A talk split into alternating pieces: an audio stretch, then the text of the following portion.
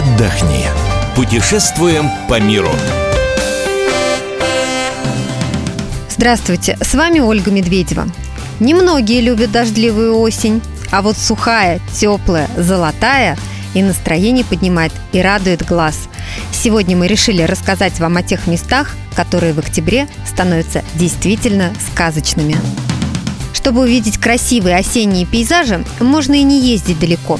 В Ивановской области на берегу Волги стоит тихий и очень живописный городок – Плес – он покорил многих известных художников. Здесь были Репин, Саврасов.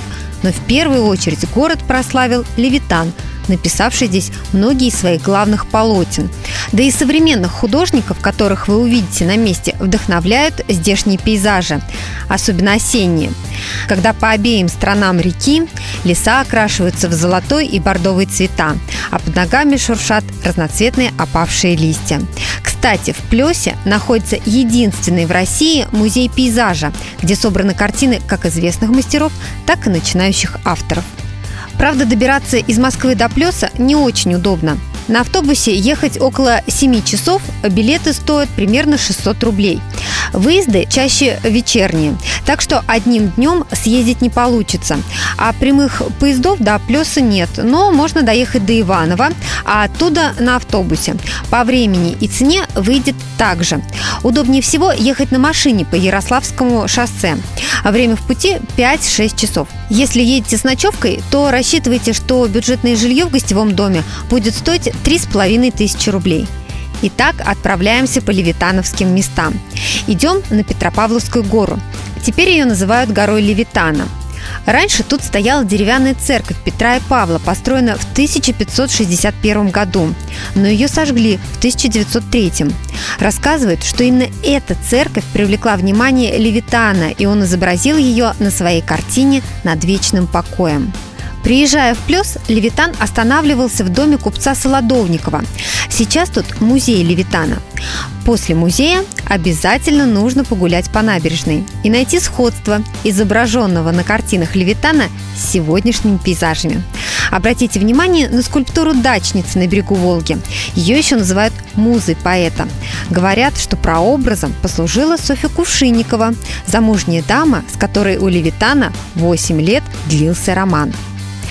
А любимое печенье Левитана пекут в кофейне Софьи Петровны Кувшинниковой на улице Советской. Здесь же можно попробовать кулейку – закрытый пирог с начинкой из творожной массы. Фирменные блюда Иванова. Среди безвизовых стран в октябре можно посоветовать Черногорию. Но за осенними пейзажами нужно ехать не к морю, здесь еще будет летняя погода, а в горы. Например, в национальный парк Дурмитор – который в это время порадует вас буйством красок. Если вы запланируете сюда поездку, лучше всего брать билеты до Тивата. Полет Москва-Тиват и обратно в октябре обойдется в 20 тысяч рублей. Подробнее о парке «Дурмитор» расскажет Александр Кочнева, журналист радио «Комсомольская правда».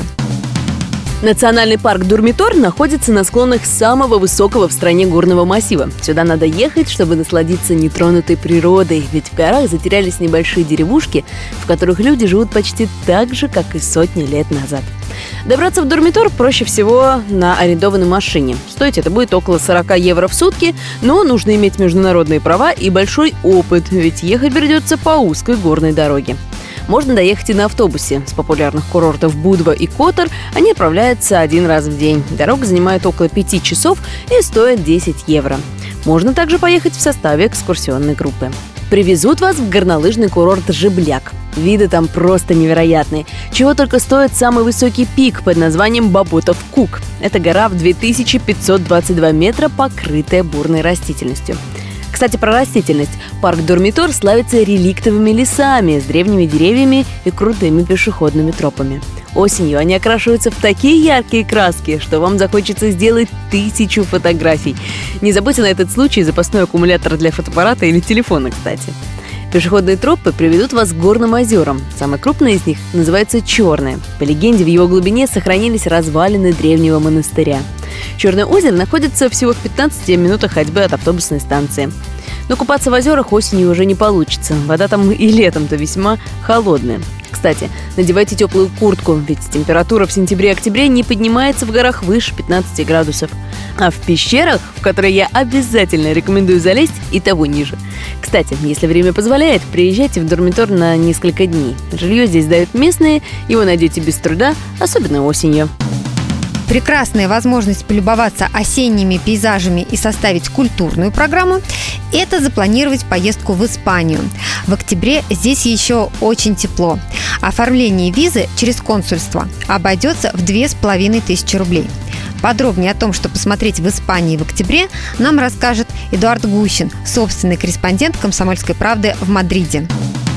Дождливым это время года в Испании назвать никак нельзя. Поэтому не стоит бояться, что плохая погода может испортить долгожданный отдых. Хотя сапоги на ногах испанцев увидеть здесь можно. Они просто сейчас в моде, и молодые испанки не остаются другой поры года для того, чтобы покрасоваться в сапожках. Лучшим местом этой страны во время бархатного сезона по праву считается Коста-дель-Соль, где отдыхающих радуют шикарные пляжи и всегда солнечная погода. Это недалеко от Барселоны. Именно осень – лучшее время для ознакомления со всеми достопримечательностями Испании, когда жара в середине дня уже не загоняет туристов в прохладные гостиничные номера, есть возможность вдоволь насладиться пейзажами, архитектурой и прочими незабываемыми видами Испании. Отметка на термометре в это время упорно держится приблизительно где-то на 27 градусах, что является достаточно теплой погодой и не изнуряет жарой. Для тех, кто хочет не только хорошо и ярко отдохнуть, но и привести домой ровный и красивый загар, тоже есть хорошая новость. В бархатный сезон на южном побережье температура не слишком понижается, но вот влажность существенно выше, за счет чего загар ложится быстрее и ровнее. Кроме прочего, можно сказать, что решившим посетить Испанию осенью, в сентябре, вот октябре, представится возможность увидеть своими глазами знаменитый барселонский карнавал – во время которого никому точно не придется скучать, благодаря сотням различных развлечений и мероприятий. Если вы поедете в Мадрид, то здесь проходит фестиваль белых ночей, в Сегобриде корида и ярмарка, гастрономические празднества, в Валенсии фестиваль паэльи, также дни урожая винограда, винные фестивали – прощальная неделя с летом, фестиваль фламенко и так далее тому подобное. И все это осенью. С наступлением осени прохлады природа Испании преображается и одевается во все краски осени. В октябре-ноябре интенсивный цвет изумрудной зелени имеет свою палитру, придавая ей все оттенки от зеленого до желтого и ярко-красного цветов. В Испании существует много мест, чтобы насладиться вот этими великолепными осенними пейзажами. Это заповедники и парки Астурии с самыми большими дубовыми лесами. Это национальный парк Арагон, расположенный в Пиренеях, смешанные буковые и дубовые леса Кантабрии. Можно сказать, что стоимость осеннего отдыха в солнечной Испании не так уж и высока. К примеру, в Барселоне на 7 дней э, с перелетом вам обойдется 30,5 тысяч рублей. А на Ибицу на 9 дней, опять же с перелетом и проживанием в гостинице, допустим, 3 звезды, где-то 38 тысяч рублей. На Тенерифе чуть поменьше, это 30-35 тысяч рублей. В Мадриде на 7 дней нужно будет оставить, опять же, с перелетом и проживанием в трехзвездочном отеле 27-29 тысяч рублей. В Валенсии, которая находится на море, опять же, на неделю, чуть подороже, где-то чуть выше 30 тысяч рублей. Ну, естественно, необходимо учитывать и растраты на еду, сувениры, подарки. Основная, можно сказать, статья расходов туриста. Если подсчитать примерно, сколько можно потратить на еду, то надо исходить из того, что легкий завтрак может обойтись примерно в 3-6 евро. Примерно 15 евро на человека, если брать комплексный обед. Если просто заказывать из меню, то надо рассчитывать, ну, евриков на 30 и выше. Ну, столько же придется, мне кажется, выложиться за ужин. Так что в сутки на человека еда может стоить порядка ну, 40-50 евро, если не шиковать. Мы рассказали сегодня о том, куда можно поехать посмотреть сказочную золотую осень. Информацию о других местах отдыха вы найдете на нашем сайте fm.kp.ru. Ищите нас также в социальных сетях, в Фейсбуке, ВКонтакте, в Одноклассниках. Мы выбираем для вас лучшие туристические маршруты мира.